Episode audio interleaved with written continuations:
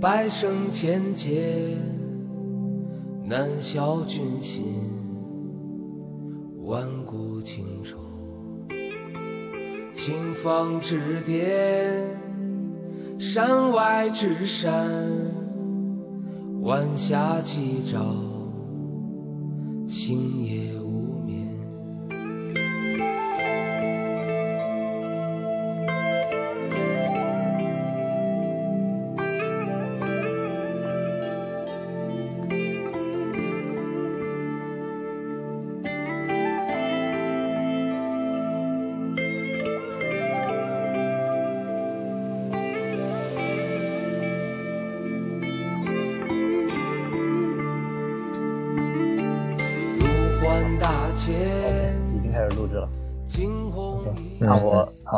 那我先就是介绍一下我们这次为什么要录这个节目，以及为什么请到你。行。对对对，为什么请到你嘛？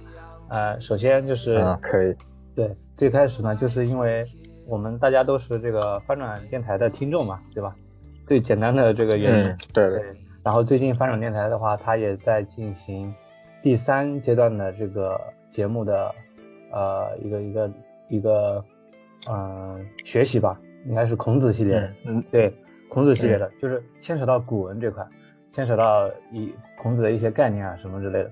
因为我自己，我我自己的这个古文教育或者说传统教育，就只限于啊小学、小学、初中、高中这些学的这个高中语文课，好像除此之外就再也没有对这些东西有过深入的一个理解。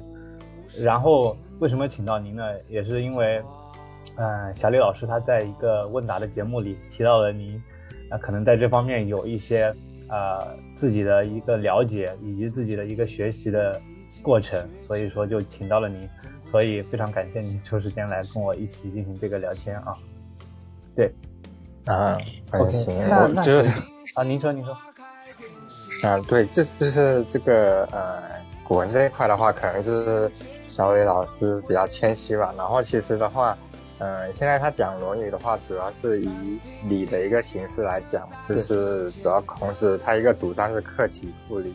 对。然后其实这对于礼的这一块的话，我不能说我可能说有小李老师那么的呃 深入的一个研究啊，我可能就是也只能说一个大概吧，我是自己的一个理解啊。啊。然后后续的话。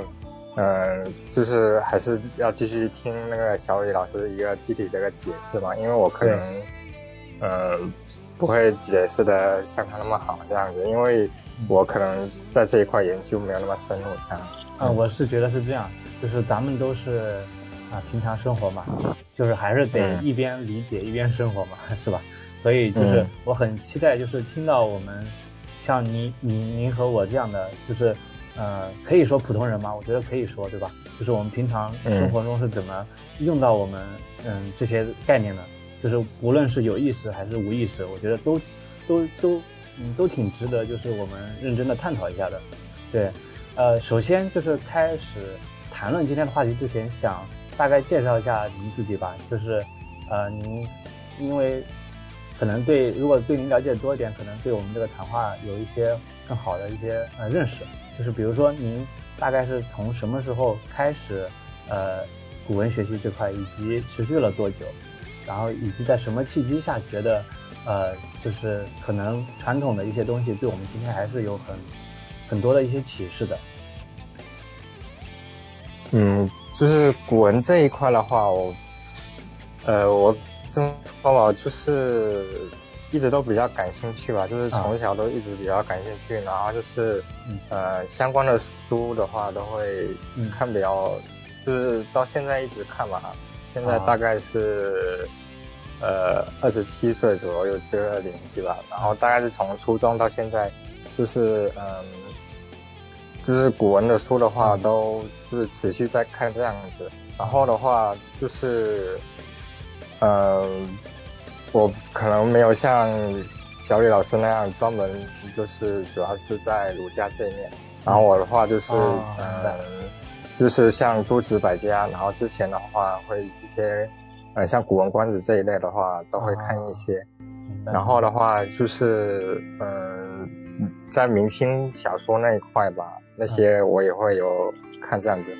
嗯，然后的话就是现在的话，最近这段时间的话是有在呃这几个微信的公众号上去更新这个呃心情珠子的这些思想这样子，所以的话呃最近的话也是有呃比较注重在心情思想这一块的一个了解吧，这样子。啊很好，就是所以说你说。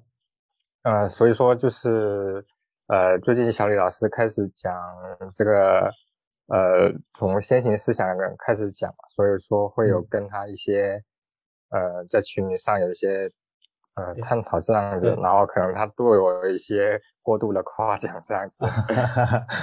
没关系，我觉得就是您在我们，因因为您刚才说了您的年纪嘛，我觉得我们好像都是同龄人，就我觉得可能每个人对我们每个人就是。呃，因为精力有限，我觉得可能只能关注到这一块。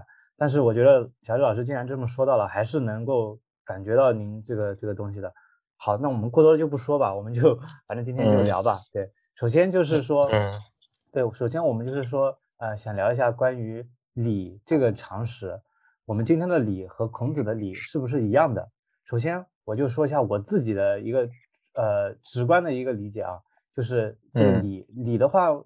就是我们今天的普通人，如果说说到这个礼，他首先好像想到都是礼貌，呃，就是我们要怎么样讲礼貌，讲这个讲这个呃讲文明，就是这种这这种东这种感觉。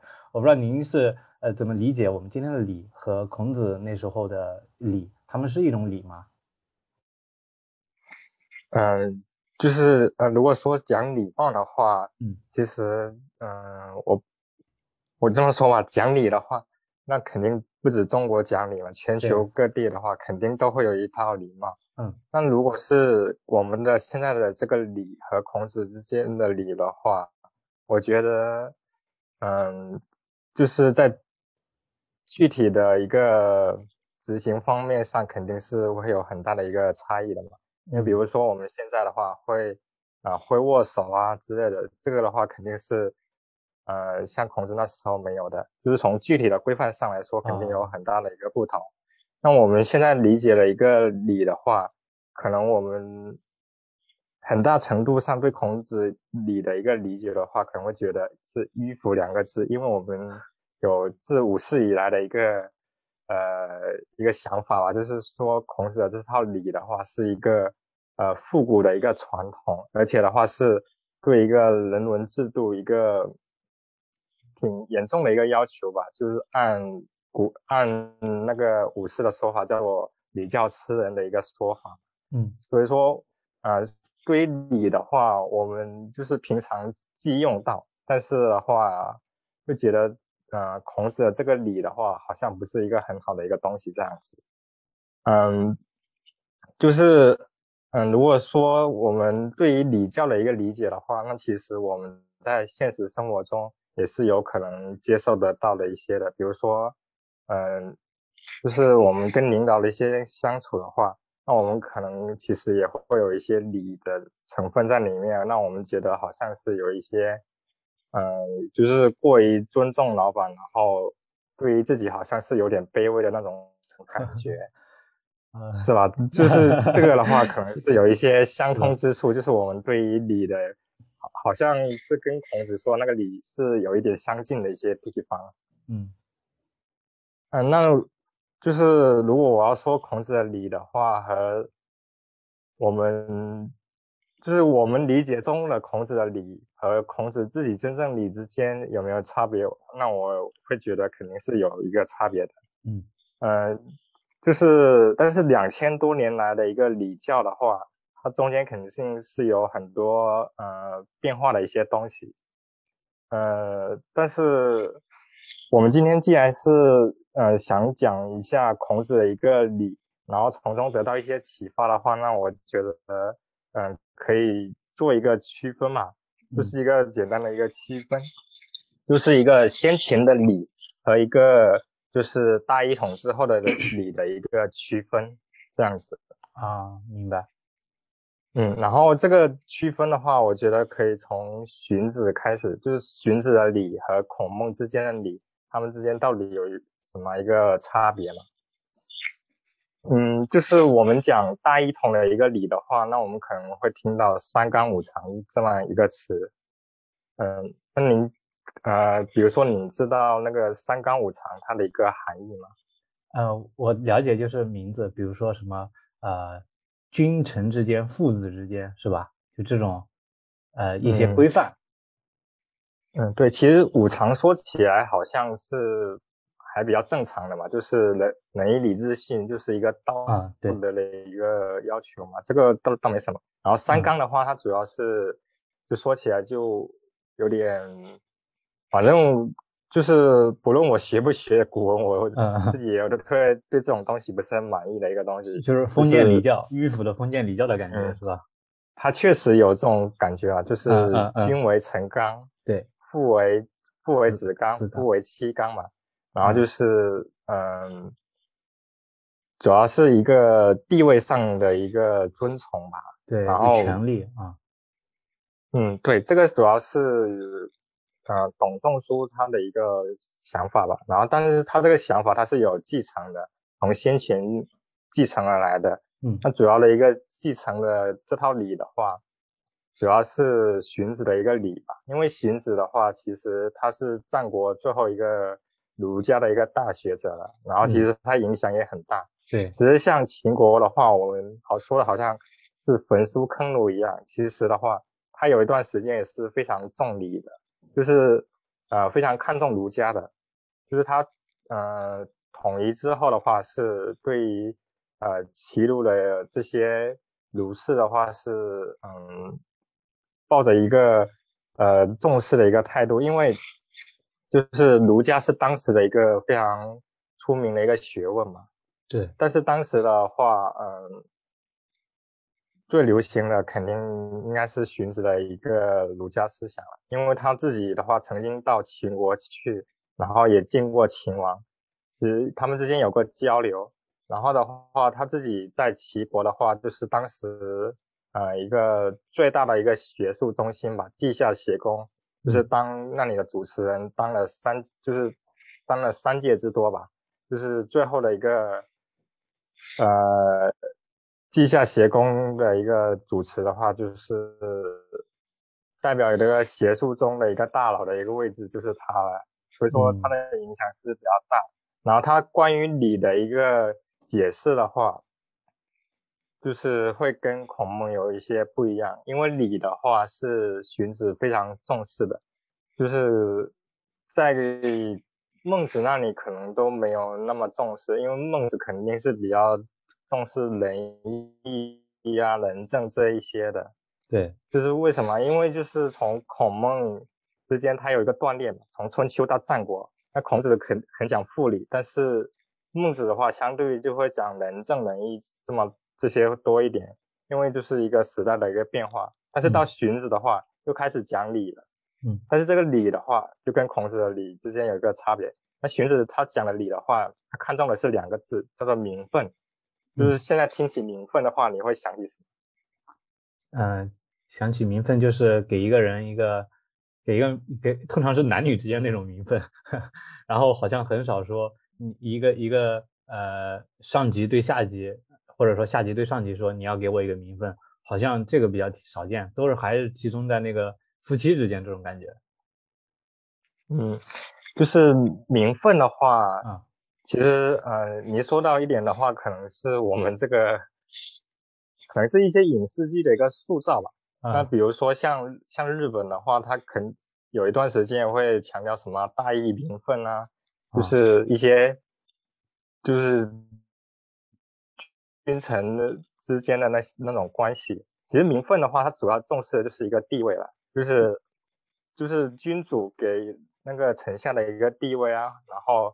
像您刚才说的，丈夫给妻子一个地位啊之类的，就是，呃，名分这个东西的话，嗯，怎么说呢？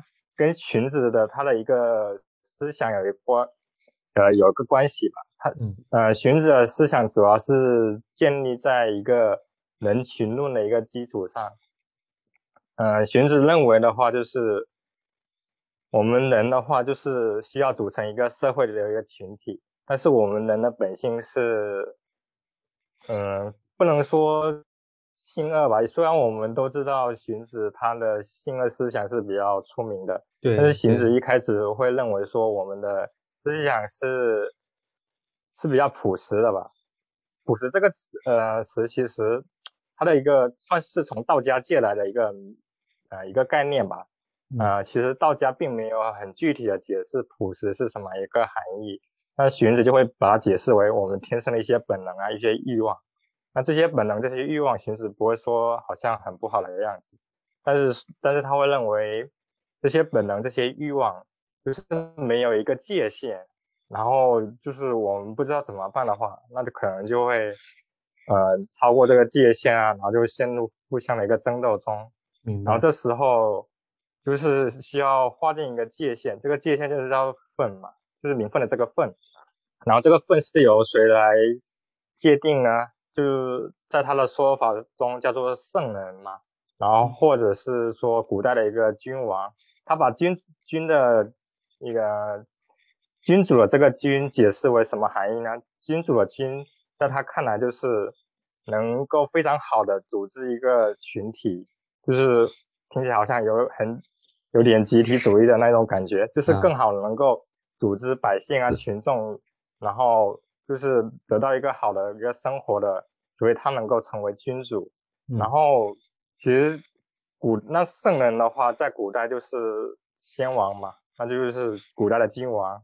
所以说，嗯，古代的君王给了这个份，然后这个份的话就是，嗯，其实就是君君臣臣父父子子嘛。那孔子说的证明其实也是这一个，那就是名，然后加起来就是名分。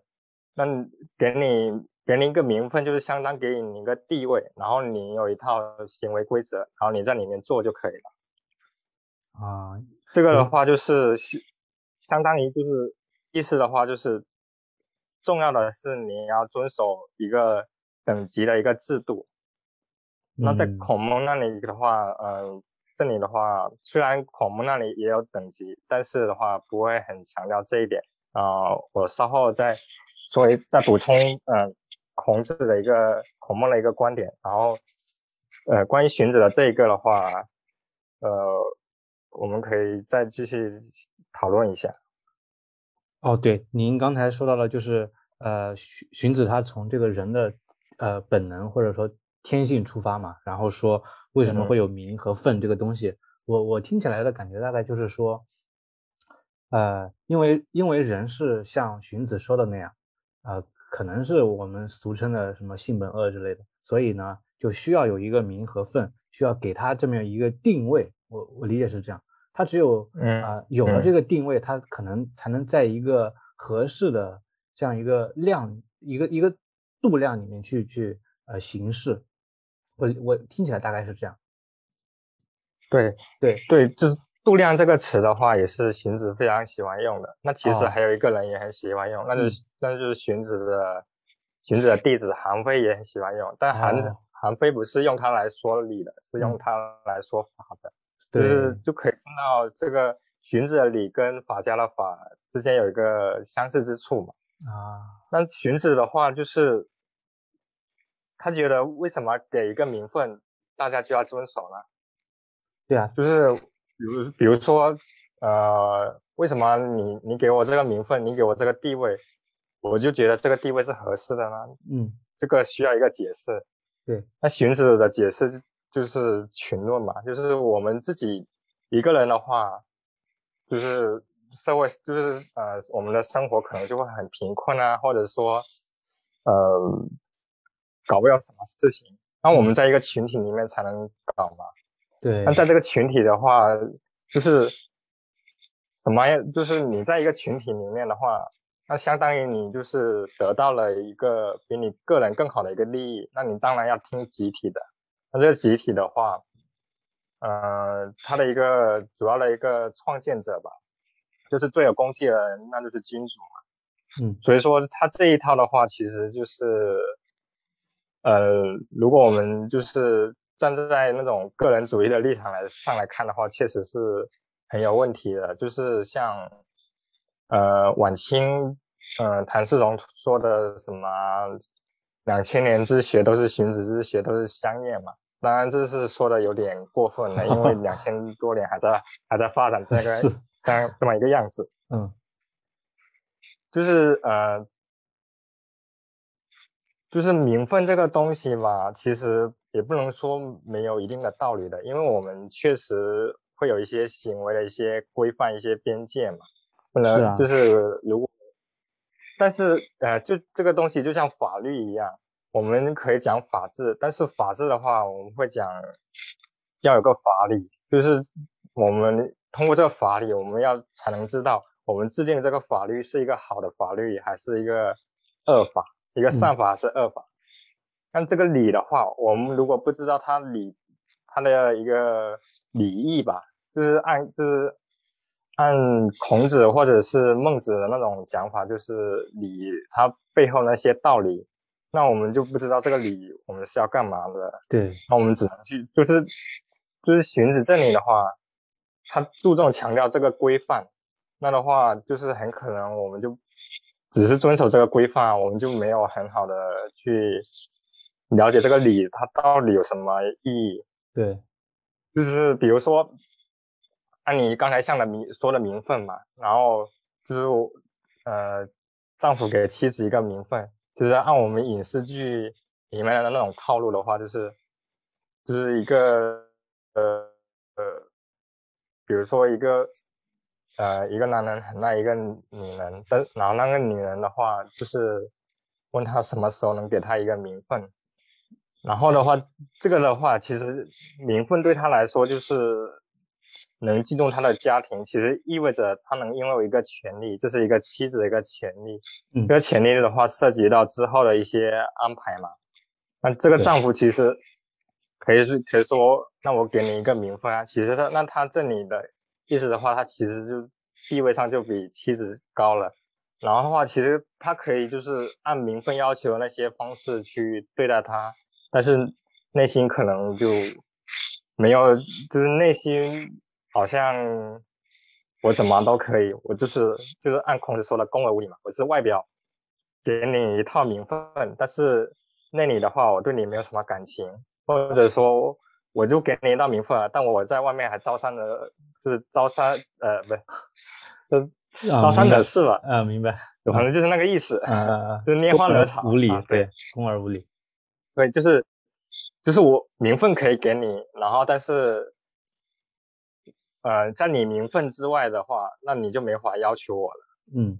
就是你只能做一个妻子，然后丈夫在外面的话，就是你管不着了这些地方了嘛。然后名分的话，其实，在荀子的话可能没有这种矛盾吧，因为荀子他会说从道不从君，从义不从父嘛。嗯。但是名分再往后发展的话，就是越来越有可能变成这样子了。然后我们现在理解也是比较可能会比较这样子。那其实我觉得我们今天在呃一些公司中可能也会有这种感受吧。啊，是这样。您刚好说到公司。对，我就插一句，对，您刚刚说到公司嘛，因为因为我我我曾经也在公司里遇到别人遇到问问过这样的问题啊，就是说他一一个人在一个公司里，像现在在公司里工作，他需不需要对一个公司产生归属感？就是这种归属感，就是印证了您刚才说的这种名分。那你觉得呃，公司作为公司和作为个人对待这种名分（双引号名分），应该是以什么样的这个这个？嗯，态度或者说去接受它或者怎么样？嗯，那讲到这个的话，我觉得就可以转到孔子的一个礼了。哦。就是孔子的一个礼的话，虽然他孔子也讲正名嘛，但是名分这个词其实是从也算是从道家来的，是从黄老道家也是稷下协公道家一个学派嘛。嗯。就跟。就跟我们刚才讲的一个也是道家来的，就是朴实那个词。呃，其实荀子从道家借鉴了很多东西啊，就是荀子讲的道的话，也是其实有很多庄子或者是黄老道家的那个道的一个含义，跟孔孔孟的道其实意思也是比较差别比较大的。就是如果您就是有听过欢店的一个朋友，应该会知道这两个词嘛，天道和人道。嗯，那可能呃没有听到的话，可能呃会有点陌生嘛。对。那孔孟的道的话，基本上就是他们讲的会讲叫做人道，然后荀子的话，他虽然讲他也讲人道，但是他的那个道其实更近接近道家那个天道嘛。啊，这里只是插一句啊，因为可能呃一些听众没有这个基础，呃没有不是很了解。那我现在讲一下呃孔子对于礼的这么一个态度吧。嗯，就是你刚才讲到了一个在公司的话没有归属感，这是怎么回事？对，那个如果按孔孔子的话，他就会说，对啊，那你为什么会有归属感呢？就是他有一句话叫做呃上好礼则民易死嘛。就是就是作为一个管理者的话，如果他对属下非常有礼貌的话，就是也不能说有礼貌，就是以礼待之吧。嗯，那样的话，就是他的一个属下的话，那就会办事比较有利这样子。就是所以说，在孔孟看来，他们礼的话，首重的话，肯定是对于一个呃在上位者的一个强调吧，就是。呃，孟子的话，他会呃体现的更清楚一点吧，就是比如说呃君述，就是那呃非常有名的，就是金氏臣如草寇，呃金氏臣如草芥，然后臣是臣臣是君如草寇嘛，嗯，这是一个双向的，就是你国君对我无礼，那我臣下。我也做不到，就是对你很有礼貌样子。你要杀我，然后然后我啊还要如颜悲兮的，就是孝敬你吗？就是这在孔孟看来是不能接受的，就是这样子。嗯。所以说，如果你在公公司没有归属感的话，那你就首先要判断这个公司是不是一个好公司吧。啊。然后。明白。就是说，这个公司是。嗯。啊，就是说按照对，就是说按照您刚才说的。呃，君对臣如何，臣对君如何？就是说你在公司里面可能也要先对这个东西做一个判断，然后再去考虑，对，按照那个君臣之间的这个这个这个东西去做一个判断嘛？嗯嗯嗯嗯，那你继续。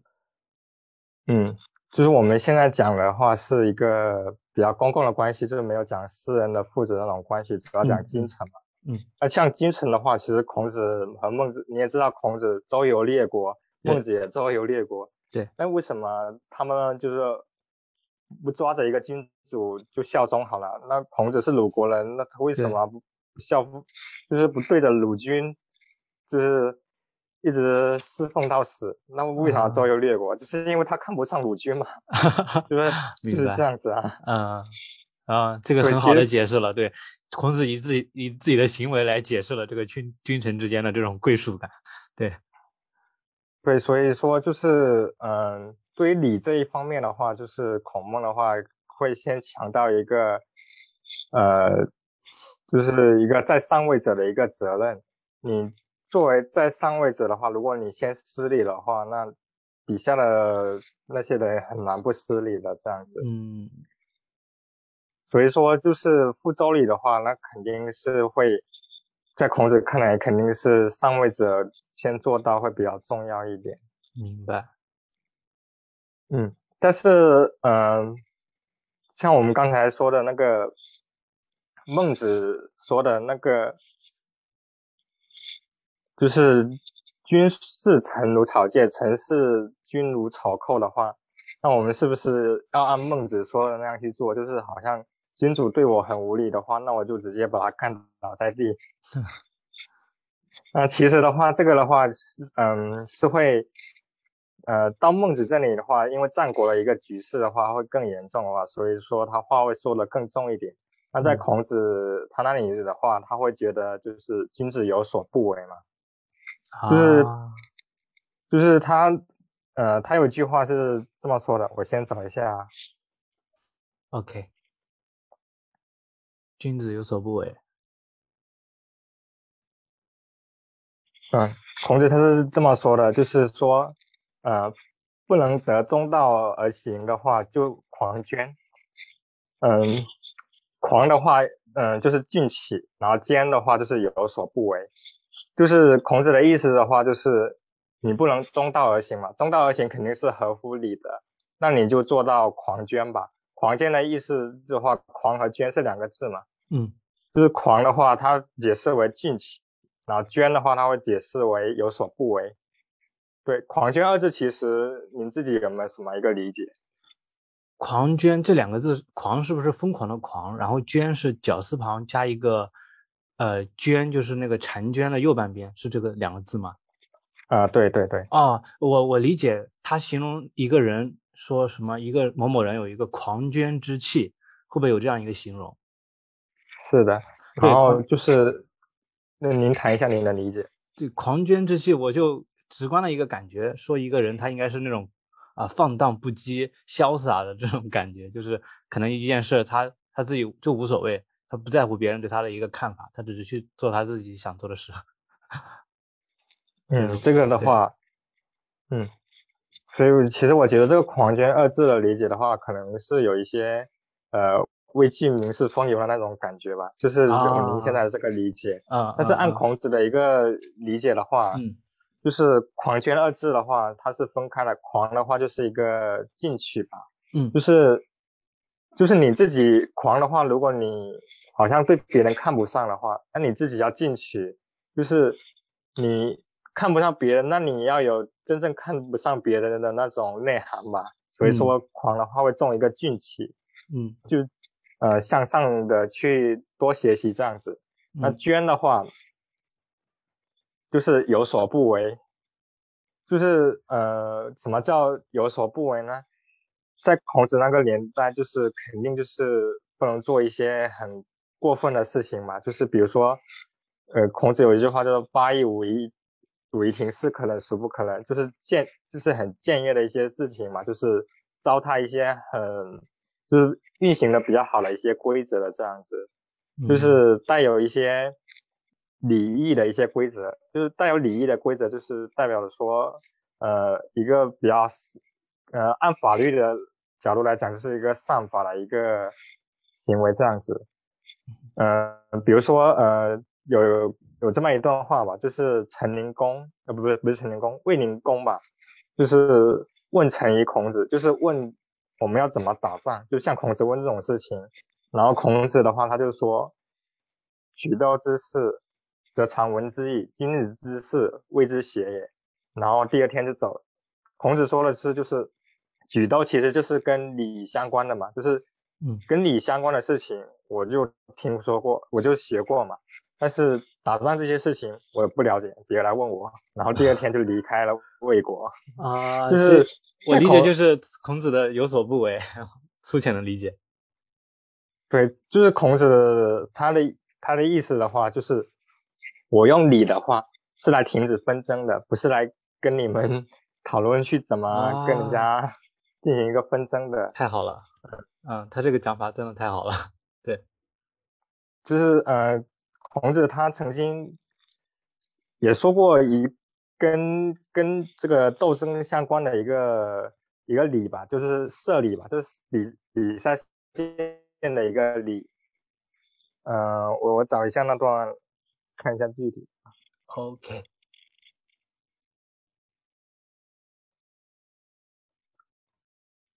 孔子刚刚这个讲法就解释了何为狂卷。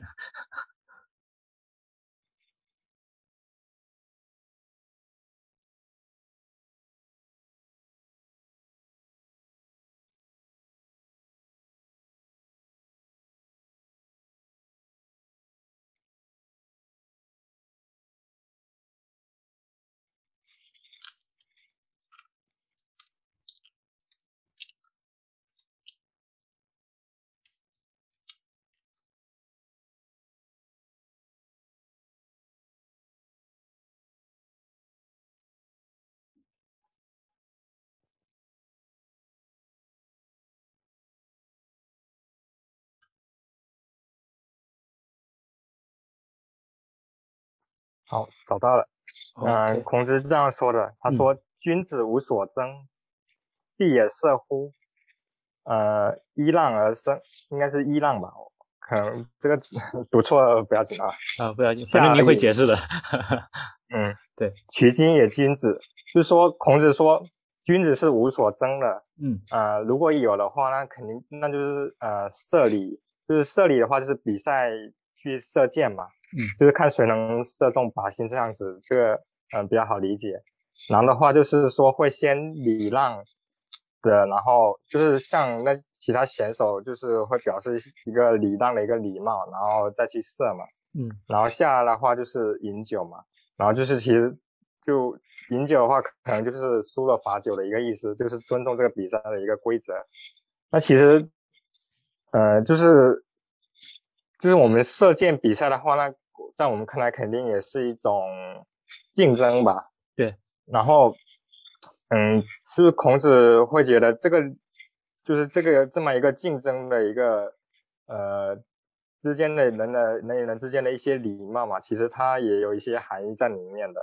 比如说，你你会对别人的话是先有一个一个尊敬，然后的话去比赛，然后输的话你就承认这样子。那其实这这符合孔子的一个礼的一个。一个精神吧，就是一个一个对于他人的一个让吧，就是让步吧，就是孟子说“辞让之心”，就是呃人之四端之一吧，就是对于他人的一个呃先人后己的这么一种感觉。嗯。呃，如果是我自己来理解这一句话的话，那我觉得它可以衍生两个含义吧，一个的话就是说。呃，就是我没有这么一个就是争强好斗的一个精神，就是孔子说的君子无所争。然后第二个的话的话，就是说虽然我没有一个争强好斗的一个精神，但是我会呃很注重去提升自己本人自身的一个本领一个技艺，就是因为这个技艺是它是比较重要的嘛，因为它是有实际的一个用处。就是它是它是要承担一个在就是人与人相处中的一个责任吧，就是比如说射礼的话，其实它肯定是嗯那个时期的话，战争的话肯定是需要的嘛。嗯。但是呃，孔子虽然说他就是对军事他不是很就是不关心这样子，但是的话，对于社理这个东西的话，呃。他也会有一个解释，就是他解释的话，肯定是是说先解释是无所争，然后再解释的话就是，呃，对于这个呃记忆的话，就是他会有一个强调吧，就是我们就是呃要提升自己的一个本领吧，就是在社会生活中需要的这么一个一个东西，就是在内提升自己的本领嘛，然后对外的话就是。先人后己这样一个，就是一个伦理的一个要求啊，两方面，一个是对自己，一个是对别人。对，就是孔子的一个名言嘛，“公之厚而薄责于人”，其实就是说对自己严以律己，宽以待人这么一种感觉。其实也是，就是他这个礼的话，就是其实是一个核心吧，就是串联起他这么呃很多的一些思想这样子。明白。嗯，对，那孔子的话，其实他为什么会这么强调一个礼呢？是因为就是像刚才所说的，就是礼它可以，呃，它不仅仅是一套呃规范吧，它那个规范之后背后的话，它会有一些具体的一个含义。就是我们可以呃先不拿周礼举例子吧，那我们可能。会拿就是今天的一些礼仪来举例子，比如说像像握手这个礼，就是呃，你有没有知道关于握手的一个礼的一个它的一个这个规范，或者是啊这个规范它的一个含义？嗯，没有一个明确的一个印象。那大概是不是起源于西方的礼仪啊？因为我们我们中国人好像是不会握手吧？就是从礼仪方面来的话，嗯，我大概理解。对，就是啊，对，就是这个，嗯，关于握手礼啊，我是也是从网上看来的，我不知道这个解释对不对。嗯嗯。其实我可能还蛮怀疑的，但是我觉得就是可以给他一个解释吧。这个解释出来的话，就是能帮我们稍微理解一下礼仪是什么。就是握手的话，他在就是我看到网上的一个解释说，嗯，握手礼它的一个起源的话，其实是指于就是交战的双方嘛。然后就是像西方那个中世纪，他会披得满身铠甲那样子，然后就是包括呃手上也会戴手套啊之类的。然后握手礼的话，其实就是向对方示意一个友好的一个动作嘛。那其实他是就是手的，就是只能是手是裸露出来的，没有盔甲的一个防护，然后也没有手套里面可以什么暗藏什么玄机，然后去向对方。就是有点像有点示弱的那种感觉嘛，然后表示一个友好，然后对方也接受这个礼，然后也做出相应的一个回复这样子。嗯，那其实这里就会有一个疑问了，那你就是向先向对方伸出一个手指裸露出来，那你不是很危险吗？你怎么知道对方有没有这个诚意呢？对，所以我我我个，然后我是看到这里也有个困惑，然后后来一看，诶。礼它中有一个规范，就是会说是那个长辈向晚辈是伸出礼，然后就是主人向客人伸出一个礼。对，那其实的话就是就是对一个主主人来说，他肯定是站在一个比较有利的一个一个位置，然后他先伸出，就是他先做了一个礼的一个动作，一个和解的一个动作，呃，就是呃先把自己的弱。点暴露出来，那其实的话，其实就稍微的就把自己的位置跟对方的位置拉起了一点，然后对方的话就是那种呃，就是对对抗的一个心理吧，防备的一个心理也就会跟着下降这样子。明白。那比如说像长辈像晚辈的话，那肯定是我们会觉得，嗯，作为一个长辈的话，他可能会比较德高望重，然后他肯做一个礼的话。那我们可能就呃接受起来的话，就会嗯比较容易这样子。对对。那我其实我们那嗯嗯，那我们其实如果运用到商业上的话呢，可能就是其实好像就没有这种感觉了吧？因为会不会有会不会有甲方乙方这种 规范？对啊，对啊，反正是在春秋的话，后期也是有这种感觉嘛。礼礼的话，其实它就是一种，只是一一套规范而已，根本不知道它有什么具体的一个对内涵在里面嘛。那孔子的话，他就是会重新去去了解这个内涵，所以为所以就是呃，孔子和他的弟子因为他们好学学的是什么呢？那肯那就是想要知道这些礼背后它有一些具体的一个内涵在里面，嗯，从这里面的话可以知道一些，就是礼的话，它其实代表一种人与人之间的话一个呃相处比较好的一个一个方式嘛，就是我比你像你握手的话，那肯定是有一个友好在里面，那这个友好它是具体是。呃，我们之间的这个差异的话是中间有种种差异，可能本来会有一些矛盾的。那具体怎么处置这个矛盾？像刚才说的一个长幼的一个安排呀，然后然后呃先暴露弱点啊这样子，这这么一些呃这么一些安排的话，就可以达到一个呃合适，就是一个大家都比较开心的一个相处方式嘛。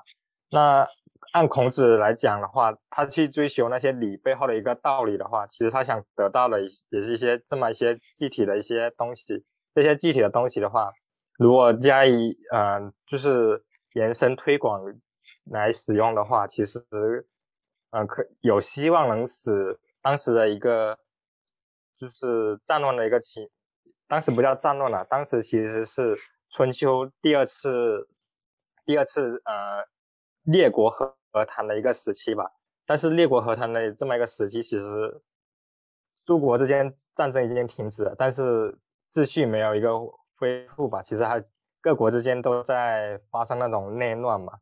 那其实的话，呃，孔子就希望说，通过对于礼的一个理解，然后使大家愿意去愿意去行礼，然后的话对礼会有一些改良，然后的话使大家重新回到一个呃有秩序的一个天下有道的这么一个情况。嗯。其实我们讲到了孔子这个礼的话，呃，我们可以就是拿一点具体的例子来讲，不然的话可能就是刚才那么说啊，好像也还会有点有点浮在上面的一个感觉嘛。嗯嗯。就是孔子他有这么一一呃一句话，就是子曰，呃，马冕礼也，今也存，简五从众，拜下礼也，今乎上，太也，虽为重，五从下。就是马冕可能就是那种，就是金金也纯简，也就是说，我们现在用的马冕是比较就是节俭的这么一个器物上的一个安排吧，就是做就是礼中的这么呃一个一个安排，是众人做的比较多的，其实就是一般老百姓吧，他会行这种马冕之礼，那可能。就是那些士大夫啊，或者是国君，那可能就会比较奢侈。然后孔子说，那我就，那我觉得这个减就节俭比较好，我会就是从众，就是按照更多人去做了这一套来做。然后拜下，拜下其实就是向国君行礼嘛，向国君，呃，就是向国君行礼的话，你在。那个阶梯的一个位置吧，就是你比较靠近国君，就是靠近国君的话，就可能就没有那么尊重国君嘛。就是阶梯它是往上的嘛，往上它有一个台，然后就是会距离国君的地位可能就会近一点，然后你在下面的话，你距离国君的地位就会比较下面一点，就会比较谦恭一点，比较退让一点。然后今天的话，就是很多臣子的话，他拜的话都会。就是在比较上方的一个位置，然后孔子就是说，虽为重，我从下也。虽然 大家都这么做，但是我就是觉得还是在下方拜比较好。所以他会有一个取舍，就是，呃，我们人与人之间，呃，就是做一些呃交往之中一些一些一一些规一些规范吧，一些仪式吧。然后的话，其实他会有一个。综合的一个观察就是，哎，其实说到这里，说说到这里，我插一句啊，就是为什么从下会比从上就是更谦卑、更谦逊呢？就是比如说你，就是其实这个君臣关系可以换到员工跟对跟老板吧？对，就比如说啊，我举个例子，比如说我我一个我一个朋友，他可能在一个互联网的大公司里。然后聊天的时候，他就说，嗯，你别问我啊，我不认识马化腾，就是这种感觉，就是我感觉他，就他都没见过马化腾，对吧？他应该属于是那种下的，那他感觉也不会说对一个上会显得更更怎更尊敬或者怎么样，就是跟他好像没什么关系，是这种感觉，所以我就有点啊，对，嗯，对，是这是这样子，就是呃，孔子说就是你。就是你在上的话，你就会感觉就会比较放纵，比较骄纵自己这样子吧。就是我他地位的提升是吗？就是就是我跟老板关系比较近嘛，所以我就会就是比较骄傲这样子。啊。然后我如果是说呃这个老板就是比较对我比较有礼貌，比较就是比较关心这样子，那我的话就会。更谦卑一点，就是做的更好一点这样子。嗯，所以说就是呃，根据理的话，他会就是看到不同，就是同一个理，不同人做起来它有什么区别，然后这个区别他会选择更好的那一个来做，然后来来推演这样子。嗯，就是对，就是他这里有一个从众和不和为重。两个区别嘛，然后就是像马冕之礼节节俭，他节的比较好，那我就从众。那如果是呃就就是呃拜这个动作拜下的话，我我觉得会比较好一点。那众人虽然说众人去做拜上，那我会觉得我做拜下比较好，然后我希望把拜下这个就是这种这种方式做出来，做出来的话，呃，可能会起到比较好的一个效果，然后的话能使众人也跟着一起，就是学会这么一套呃方式，这样子，这么一套交往的一个方式，相处的一个方式。明白。哎，我总结一下，就是刚刚说的，嗯，马冕或者说拜下，它背后都有一个有一个是具体情况而定的一个取舍。就比如说节俭，比如说谦逊，这种就是值得一个人去做的事儿，所以他可能会优先选择这种方式，而不是说去选择从下从上，或者说呃是更呃更呃不节俭的方式。是，其实它背后有一个有一个这个取舍在，就是具体的这个情境，对。其实这里的一个取舍的话，其实就是对一个礼仪的一个考察嘛。嗯嗯嗯。就是就是马冕的话是，就是一般人住百姓用的，然后的话，那可能就是君君臣之间就没有这么节俭了。那为什么要选择节俭呢？就是因为。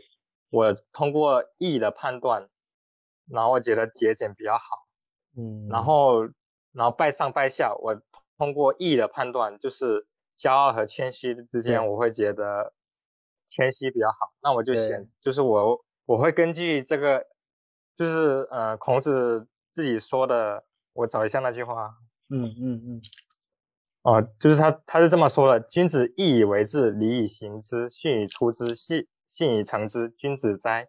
就是说我把义嘛，就是仁义礼智信的那个义作为作为基础吧，然后通过礼来来践行这样子。嗯。所以说所以说呃，就是刚才的同一种礼，就是有两种两种不同的一个执行方法，那我就会就会考察他们的一个意嘛。然后哪个我觉得哪个意好的话，那我就按哪个意去做，这样子。明白。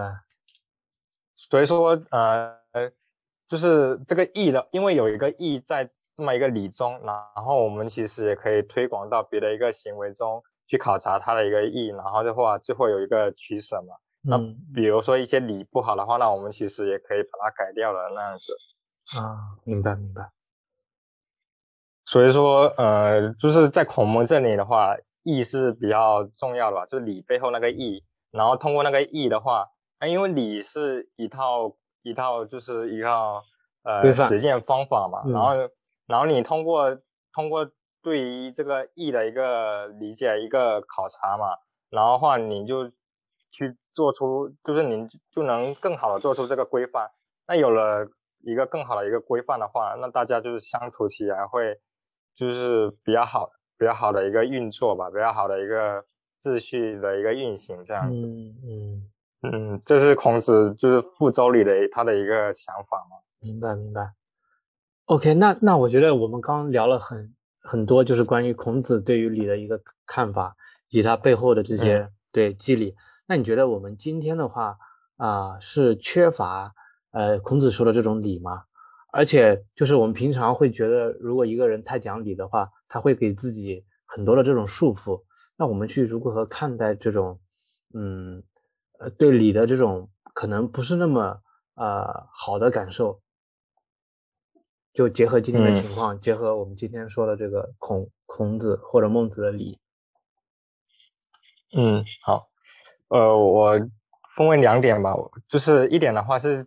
从个人的角度来谈理，然后一个是从就是呃一个交往的交往的角度来看理吧，就是从个人的角度来看理的话，就是刚才也就是说，我们刚才也说到，就是孔孟他会比较看重在上位者的一个理，因为在上位者有理的话，那下面的人的话就会比较就是。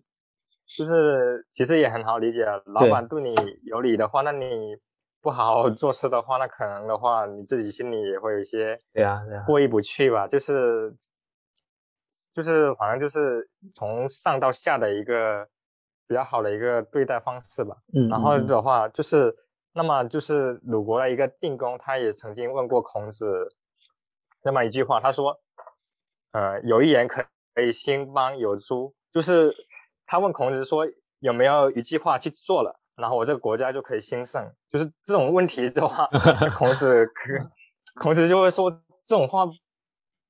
问的有点太过分了吧？对，就是相当于我们今天一个人说，呃，你你能不能告诉我一个东西，我能把这个人生给过好，是吧？啊，对，然后对，然后孔子说这这句话可有点过分了，但是我勉强答，我勉勉强说一下好了。嗯，然后就是说，呃，就是别人就是呃，世人有这么一句话嘛，他说为君难，为臣不易。如之为君之难，不几乎一人而兴邦乎？就是说，就是 做君主的不，做君主的挺难的，做臣子的不容易。然后如果你知道做君主的难的话，就是你做君主，你知道做君主之难，那你就好好的去对待他的话，那就是不不接近一言以兴邦，你啊就是这样子，就是然后然后这个。鲁定公嘛，可能也不知道为什么，就是还是继续问了一个这这么一个大灾问，他就说一言而上邦有书，就是有一句话可以，就是就是有一句话可以概括出我这么去做了，可以导致这个国家就就灭亡了吗？这种这种问题，对，就是像像我就是从反面又问了一下，那孔子肯定也很无奈嘛，就说这种这种问题。还是还是可以勉强说一下的。难怪孔子周游列国。嗯，对 对，你说，就说人之言曰：以无乐乎为君，为其言而莫与为。如其善而莫，如其善而莫之为也，不亦善乎？如不善而莫之为也，不几乎一言而上邦乎？他的意思就是说，啊，人家有这么一句话嘛，就是说，呃，我感受不到君主的一个快乐。呃，除非是别人对我的话，就是言听计从，从不违背。然后孔子就是说，如果说呃这个君主他的一个言论的话，是他说出来的话可以执行的，是比较善好的这么一个话，那别人不去违背，那不就很好了吗？那如果是君主说出来这个话，其实是很不善的，然后他制定下来的这些东西其实是很不好的。然后不去违背，然后让别人不去违背，那这样子这个国家不就糟了吗？就是，嗯，这句话的话，其实是从呃鲁鲁定公他自己治国的一个大事去角度去出发的。那从我们个人来讲的话，其实我觉得是可以谈到我们个人的，因为我们个人也要做事嘛，也要跟别人相处这样子。就是那我们在跟人人员的交往中。我们会就是在意别人呃对我们的批评，我们的看法，呃我们会就是对于别人的批评，我们能接受吗？这样子说出来的话，能能能让让别人信服吗？如果不能幸福的话，我们会觉得是自己的过错还是别人的问题？这样子，就是从利益的角度来的话，他呃儒家会比较。讲究的是反求诸己吧，先考虑一下自己的问题嘛。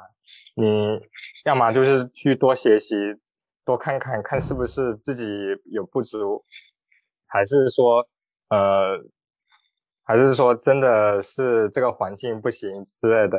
啊，这这个环境不行的话，你有没有什么改善的方法之类的？嗯嗯。然后的话，呃，这是从一个个人的一个。角度出发嘛，如果没有一个具体的一个呃社交方式的话，我们就是呃谈起来的话，可能还是不是好像很容易去做到，好像也会有一些困惑。就是今天的一个理的一个理解的话，其实除了这些啊，我们人与人之间很具体的一些理的话，其实呃还有一些理的话，其实是呃蛮普遍的吧，其实。比如说什么洗礼啊、丧礼啊这些，其实现在也是有的吧？有的，有的，嗯，还是有的，嗯，是。然后其实呃，我记得呃，当时也是在我们这个饭店的一个群里嘛，嗯，有个就是有个群友其实说到一个情况，就是说那个，呃，就是结婚的份子钱这么一个情况嘛，然后他就会说，就是有人的话就是呃拿份子钱的话就是什么香车宝马啊之类的就直接上了，那其他的其他的人也要随份子钱嘛，那就是会感觉啊。就是他都拿香车宝马，那我就是这一两百上去岂不是就很尴尬之类的？嗯，那我那我怎么办？那我就是打肿打肿脸充胖子嘛。嗯，其实今天今天我们确实还有是会有这种面子的一个文化的是吧？不是，似乎是有的。是，其实确实是有的。对，比如说就是呃，像其实也会有一些。呃，比如说什么商务之礼啊，什么呃给领导送礼啊之类的，其实他们就会有一些形成一种圈子文化吧，就是对，对，其实就是就是其实也是一种塑造一种差异的一个感觉嘛，有一种炫耀的那种感觉。比如说刚才说那个呃香车宝马，那那个其他人为什么会觉得说？我没，就是我一两百就拿不出手了。其实因为大家对于这个新郎的话，其实都只是一个没有说关系非常好的那样子，其实都只是一个客套吧，或者说遵循一个规范吧，就是一个结婚的一个规范。但是我去参加这个婚礼，说明我跟新郎还是有点关系的。那大家就是又要这个关系，然后的话。又不想说，呃，好像自己不重视的这么一种感觉，嗯，所以那对于送香车宝马的人来说，这就是一个说一个炫耀嘛。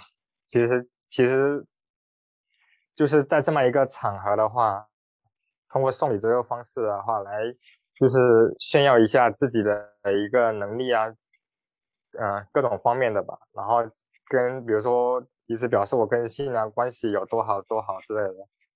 那其他人的话，可能啊，比如说我作为新郎的或者新娘的一个亲戚，呃，我是他表哥、表弟、舅舅什么之类的，那我送的还不如他的一个狐朋狗友多，那我可能也就 也会也也会比较尴尬这样子。那其实的话，其实我倒觉得还好了，主要的话会有更过分的一些行为，比如说送新郎香车宝马这个人确实是他哥们，然后。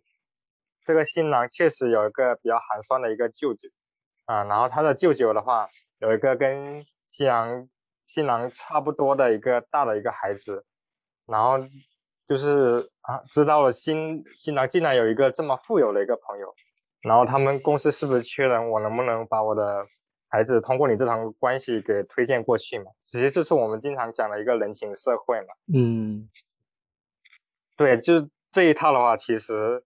在我们当下可能还有用的嘛？那如果说你是新郎的这个位置的话，你会怎么？就是你会怎么对待你的舅舅和朋友这种关系？呃呃，突然 Q 到我是吧？如果我是那个新郎的话，哦，我觉得这个就是你遇到这种情况的话，就是我舅舅想把想借这个婚礼这个东西来把他的小孩推荐到我朋友那里去，我应该怎么做选择？我觉得如果以以礼来行事的话，就是呃，我会觉得比较复杂，因为我和我朋友的关系本来其实和我和舅舅的关系是两种关系。他如果对他如果借这种关系来打通一些事情，我就会觉得这件事情本身就是有问题的。就是你小孩子适不适合去他的公司，他那个公司是有另外一套所谓的礼来规范的，而不是说通过我这层礼来实现。就是我我会拒绝掉这种情况的发生。这个处置方式其实还是可以的，就是就是你舅舅的话，如果要把他小孩推荐给你朋友公司上班，对，那你那你可以说这层关系的话，其实会让你很你朋友比较难办的，因为要是你舅舅的孩子就是真的不适合他们这个公司，没有他们公公司没有。就是什么岗位去适合他，但是碍于这种关系，真的用的话，那就会挺麻烦的。但是不用的话，好像又有点过意不去。对我，我觉得一个取舍就是，可能说我只是充充当为一个引荐的作用，可能只是说把我这个表弟或者说什么介绍给我这个朋友，然后呢就到此为止，然后后续的你们要怎么弄，就是你们两方之间的事情吧。对我可能只会起到一个引荐的作用。嗯，对，其实我觉得引荐的。话，其实还是中间还是可以考虑一下有没有问题的，因为你把它引荐给你的朋友话，那你的朋友的话，其实可能会觉得确实没有什么适合的，但是勉强用一下好像也可以，因为他会。可能会，因为他会可能会碍于你这层关系嘛，我跟你关系这么好。然后你让我帮忙做点事情，我不做好像确实有点过意不去，那盘可能就勉强用了。但是用的话，可能真的越干越不合适，然后把它辞退又不是，那其实就挺尴尬的。所以说，所以说，呃，你把它引荐给你的朋友的话，那你其实是有个责任的。你有个责任的话，就是说你要你要不要去了解一下他们公司跟你的这个，比如说表弟吧，他们之间能力的。符不符合？如果符，如果符合，你再引荐吧。如果不符合的话，那你就要向舅舅表达一下。是的，对吧？嗯嗯，委委婉拒绝一下是吧？对，嗯那其实如果舅舅对于这件事情心有芥蒂怎么办？那你往后可能还得再处理一下。对，对我觉得这件事情处理的过程，恰恰是说运用这个理的过程，就各方各面，你都要把这个理给用上。就是你。你要在意的，在意你跟你舅舅的关系，又要在意你跟你朋友的关系，对，然后又要在意你跟你表弟的一个关系，对啊，就是说有这个词虽然好像不是一个好词，八面玲珑吧，但是八面玲珑的话，肯定肯定的话，我现在用这个词肯定会是一个呃比较好的一个意思的一个词吧，就是我们对于这种人情社会的一个克服吧，因为呃如果。在这种情况下的话，像我们说的爱于情面的话，如果是遵从舅舅的话，是有点名分的那种感觉。你有没有觉得，就是舅舅他是我的长辈，他说的话我要去做。对对对对对，对，其实的话，那我们觉得，那我觉得，嗯，在具体的礼中，我们呃其他的不讲的话，可以先对一个名分的一个克服吧，然后对于一个义的一个。比较在乎，对。那我们刚才也说到这种人与人之间这个复杂的关系啊，那那比如说说到这个八面玲珑什么的，我们一个人真的要做到这那个这个八面玲珑吗？我们一定要和就是我们身边的所有人都要搞好这种关系吗？您您对这个问题大概是怎么看？对，嗯，我觉得其实按现在来说，可能都确实不太可能嘛。嗯，所以说，首先是不太可能。我觉得我们今今天能做到孔子说的那个狂捐，其实是差不多的。狂捐一个是狂是好学嘛，进取嘛。嗯。捐的话就是有所不为。嗯。是吧？对。一个是一一个是一个是为，一个是有所不为。那为的方向的话，就是你去呃，就是多学习吧，学习说，我怎么能够就是呃看到更好的一个方向，更好的一个。跟人打交道的一个方式，然后有所不为的话，就是我尊重什么，就是有什么方式的话，我会觉得做的话可能不是很好，那我就不去做。嗯，明白。嗯，强调了今天的一个重点。对，嗯嗯，你继续。嗯嗯嗯，其实呃，最好可以举一下孔子他自身的一个例子嘛，就是孔子他的一个弟子嘛，他做得意的弟子颜回先他而死。啊，颜回是先孔子而死。啊，啊，对，就是孔子的儿子，孔子的儿子孔鲤和颜回都是先孔子而死的。啊，所以说就是孔子他确实是，他其实最最最惨的不是说什么呃没有被任用啊，周游列国之类，其实最惨的是他自己的自己的亲人嘛，自己的儿子比自己早死，然后自己最信赖的弟子颜回也比自己早死。嗯，其实是。蛮大的一个打击的，是的，嗯，然后其实当时孔子也是已经比较年老了，然后所以说呃，就是他自己理想都没有没有达到，然后自己又遭到了这么多的一个挫折，所以颜回死的时候，其实孔子是非常难过的，可以想象是吧？对对对，可以想象。嗯，对。嗯，然后就是孔子死啊，不是不是颜回死的时候，其实孔子是哭得非常伤心的。然后就是伤心到什么程度呢？就是他的弟子觉得有些过分了，这不符合礼吧？然后就他们就会问，就是问孔子，你说你这样做的是真的和真的对的吗？这不会太过分了吗？就是呃，在《论语》里面是这样记载的，就是嗯，他是这么说的：颜回死，子哭之痛。从从者曰：子痛矣。曰：有痛乎？非福人之为痛而谁为？呃，意思就是说，呃，颜回死了，然后孔子哭的特别特别的伤心。这痛的话，就是意思的话，就是说伤心到会有损伤自己的这么一种感觉，就是对身体有伤害的这么一种感觉嘛。所以说他旁边的人就看到这种情况，就跟他说：“老师，你哭的太过了，这样不大好，有失礼之类的。”然后孔子就说。啊，有吗？就算有的话，那我不为这个人就是稍微失礼，就是失礼一下，我还能为谁就是哭得这么伤心呢？没有了，因为我只有这么一个心爱的弟子了。所以说，就是明明是一个比较失礼的一个行为嘛。对。然后，但是孔子的话是说，我就是就是这么任性一下吧，就是这么过分一下，因为这个过分的话，他其实是。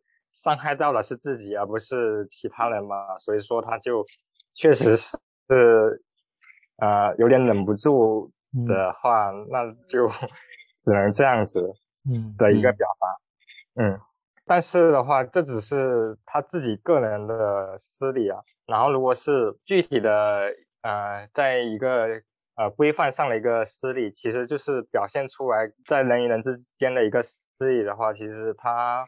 嗯，会还是看得比较重，比较遵守的。颜回他他的一个爸爸吧，颜路吧，他要安葬这个颜回嘛，向孔子过来借他的一个，其实就是他的一个车吧，就是那种车可以去做那种棺椁的，就是其实就是有点想把颜回厚葬的一个意思吧。就是呃，《论语》里面是这么写的，就是颜渊死，颜路请子之车以为之椁。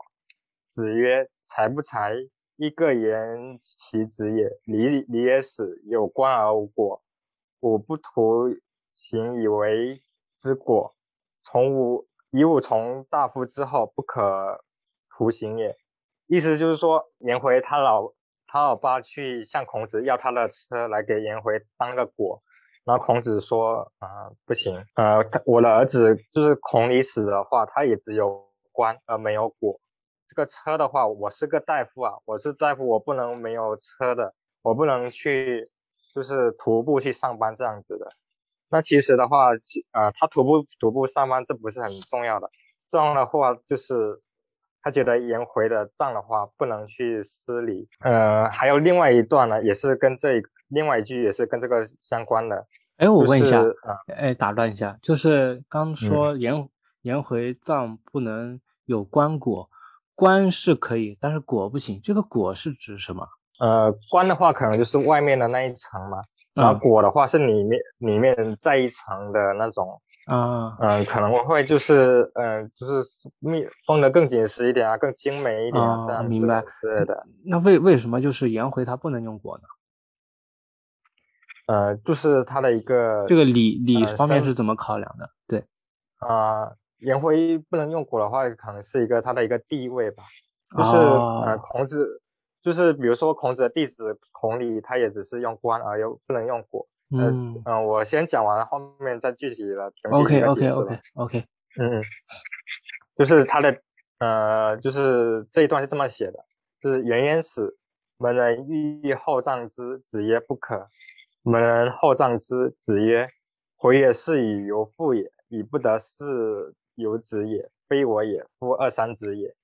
就是颜渊死了，然后他的门人去，是孔子的门人嘛，其实相当于颜回的一个师兄师弟这样子去，去把他厚葬了。嗯。然后孔子说不可以这样子，然后但门人还是把他厚葬了。然后孔子知道就是说颜回他把我当做父亲一样，但是我不能把他真的就当做亲儿子一样。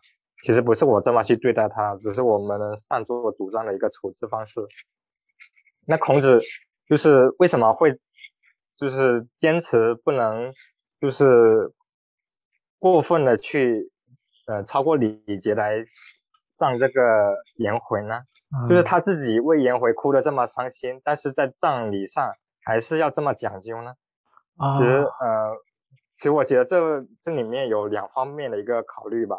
一个的话是对于自己的一个儿子的一个考虑，就是从私方面的一个考虑；一个的话是从一个社会规范的上一个考虑，是从公的方面。我的我的亲儿子，如果我就我只是用官来葬他，然后颜回是我的一个弟子，我是我可能确实是。跟他关系非常亲，非常亲，但是我用果来葬他的话，那我怎么我怎么理会我儿子的这个感受？就是我我儿子虽然死了，但是我儿子的儿子还在啊，就是子嗣嘛，他的孙子，还有还有其他的一堆的相关的一些人伦关系啊，就是对吧？其实他肯定是要照照顾一下自己的一个这个关系在的，我不能说我。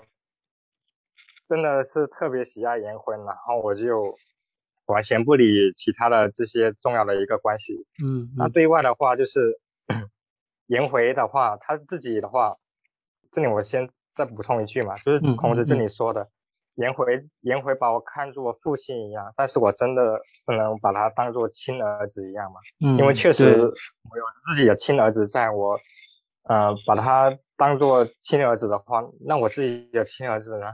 我自己没有尽到一个父亲的一个责任嘛，嗯，是吧？啊，然后对外的话就是我把颜回给呃给后葬的话，那其实不符合他的一个社会地位。嗯，比如说他是，比如说他只是一个士，那我按大夫的方式来葬他的话，那其实叫就是叫建业嘛。那其实就是就是孔子说的那个捐有所不为嘛。建业的话就是你用。你用大夫的一个方式来仗势的话，那其实就是你在侮辱这些大夫嘛。嗯。就是说你们你们没有承认颜回，然后我自己觉得颜回就是就是应该得到这种尊重。嗯。就是我我建议嘛，我觉得他就是该这样说，我就我就要这么干了，我就不理这个社会，就理不理大家是呃这么。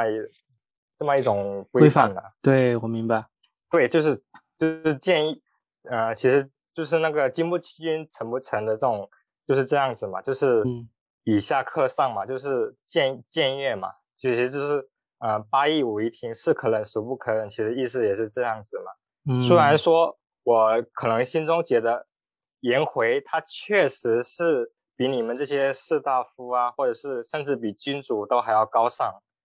但是这只是我觉得啊，那比如说另外一个大夫，他会不会觉得我才是最尊贵的？那我就看看国君不惯，那我就僭越啊。其实就是意思就是这样，要有所不为，就是要遵守这个规，还是要遵守一下这个呃，就是比较好的一个规范的这样子。虽然说我自己心里觉得他是怎么样怎么样，但是的话，我还是要争取一下呃一个。大家的一个承认，就是不能都是以自我为自我出发的这么一个本位的一个视角，而是以关系为本位的一个视角来看待。对对，就是理这件事儿呢，他会更多的考量外部，呃，对外部的这个这个影响，因为你也不知道他会带来什么样的影响。如果做给对，就是把这个行为带到外部的话，你也不知道他会带来什么影响。所以呢，就是你。呃，自己的感情或者说内在是一部分，然后外在行为的话又是另外一部分，然后外在的话需要一个规范来去约束它，这样才不会引起更多的后果。对，其实这个的话，其实就是一个一个，比如说你会觉得不公平的话，那你的争斗的方式是你就是你觉得别人脏，那你要。也做一个脏的行为出来吗？还是你自己是有所节制的？其实就是呃，孔子这里的话，其实好像我们对公平这个没有这个张力没有体现出来，那我们可以用孟子的一个呃一段对话，就是来把这个张力体现出来吧。OK，就是孟子的一个弟子，他曾经是去问这个呃，他这个弟子叫做呃乌鲁子，乌鲁子的话是孟子的一个弟子，然后的话就是曾经的话有其他人嘛，其他人去问乌鲁子，就是他是这么说的：以礼食则饥，以礼食则饥而死，不以礼食则得食，必以礼乎？轻盈则不得妻，不轻盈则得妻，必轻盈乎？意思就是说，我遵从礼的话，那我就没饭吃了，那我就要饿死了，那我还要遵守礼吗？然后的话就是说，我亲自去迎接妻子的话，就是那我就可能会有妻子。那如果我不去迎亲的话，那我就没有妻子。那我一定要哦，不是，呃，不好意思说错了，他他是这样说的。我亲我亲自去迎接妻子的话，那我就可能就得不到妻子。那我不亲自去迎接妻子，就是这个这个亲的话，其实应该是指按礼节去娶妻的意思啊。嗯，就是我不按我按礼节去娶妻的话，那我就得不到妻子；我不按礼节去娶妻的话，那我就得到妻子。那我还要按礼吗？就是说嗯按理的话，我吃亏了，那么我还要做这个礼吗？对，然后这个乌鲁子就是没办法啊，这么说好像很有道理啊，我不能回应啊。然后就去去问孟子，然后孟子怎么孟子怎么说？他说礼当然是很重要的，但是刚才那个人举例是他是有点举例不当的。他怎么举例不当呢？就是说你比如说呃，你拿一桶的一个羽毛吧，来嗯跟一块木头比轻重的话，那肯定嗯是羽毛来大嘛。那你嗯如果拿一根羽毛跟一根一根木头来比的话，那肯定是木头会比较重一点嘛。啊，嗯就是相同相同大小的话，所以说你刚才那个人举例不当的话，就是他拿那种很重的情况来比来说明理是很轻的。如果要举合适的例子来说明这个道理的话，那那你应该这么来举，就是孟子他是嗯、呃这么说的，我就直接用白话说吧，嗯就是比如说你哥在吃饭，然后你现在没你现在还没东西吃，你把你哥的手给拿开，把他饭抢过来吃，你觉得可以吗？然后你觉得你没有妻子，诶，你刚好你有你你的邻居有一个很漂亮的一个美女，然后你把她，你你就是把她抱过来嘛，嗯嗯，然后 然后你就有妻子了，那你你这样你做吗？啊，然后这种问题肯定是荒谬就，是一个有道一个嗯有道德的人听来肯定是有问题的嘛。对，就是孟子以这个方式来说礼嘛，那礼的话，就是你它肯定是一种节制，就是对于这个规则，首先还是要有一个一个基本的一个尊重啊，就是你要变变化的话，你是要有一个改良，而不是全盘推翻的一个方式嘛。嗯，就是你能看有没有什么建设性的方式，使它能够更好的让大家都得到好处，这样子。嗯，这这个这这个这个是需要智慧的，嗯，对。嗯 就是礼的话，其实它还好有好几个层次嘛。嗯那你可以先其他的比较高的你做不到，你可以先做到有所不为，嗯是吧？嗯，对吧？先做到有所不为，然后再做到就是节制。就是节制的话，比如说中庸说的君子慎独嘛。比如说你娱乐的话，你要想一想，你是不是还有一些可以拿一些时间来就是干一点正事，或者说学习一下之类的。就明白就是不能陷入在娱乐中啊、消费中这种这样子，你抽身来对于一下这个世界有一些更好的一些了解吧，然后你嗯才会更有方向这样子。就是节，就是先有所不为，再节制，然后其次的话就是就是会是退让吧，就是不争吧，嗯这样子。对，这个可能不争就就就更更难一点了，是吧？嗯，对对，万事尤不争，其是，尤其是你在礼崩乐坏的，你会感觉你感觉礼崩乐坏的时候，因为像孔子他们那个礼的话，虽然说对君主是有一个要求啊，希望金主先做到礼，但是现在就是礼崩乐坏啊，那他们自己作为丞相，然后他们难道就不讲理吗？他们也要有所不为，也要想办法去把礼这个精神给传续下去，然后想办法的话，就是说看有没有机会能把它给真的给它运用出来嘛。嗯，就是在礼崩乐坏的，你觉得礼崩乐坏的话，那你起码还是先能做做得到一个有所不为，然后再到节制退让这么一个阶梯上去吧，这样子。嗯，是，嗯，所以我能讲的大概就是这些。我觉得讲的就是我至少呃启发了我很多，就是从实际的这个文本，然后从实际的这些故事上，我觉得都获得了启发很多。然后我大概想说，就是其实礼它很重要，这个事儿我觉得就是咱们今天的对话就是已经体现出来了。就是我我想多问一下，就比如说可能今天虽然这个节目可能目前没多少人听啊。就是我还是希望能听到的人，他们可能能多意识到这个问题。你觉得呃，如何可以让嗯让一个人就是首先他呃可以把这个礼给重视起来，还是说这个事情他可能已经重视了，他只是没意识到？如果要我说的话，我会觉得就是先有所不为吧。嗯，就是就是比如说在网上其实很容易见到这种。这种干架的啊，网暴啊之类的，嗯嗯，对对嘛，那对，然后就是对于时事评论的话，那你可能跟别人讨论的话，诶，我就是他说的话，我很生气，嗯，但是但是你有没有考虑过他的道理可能是有道理的，或者说你真的理解他的道理了吗？还是说你只是觉得他的道理有漏洞，然后你就只只攻击他这个漏洞，而不？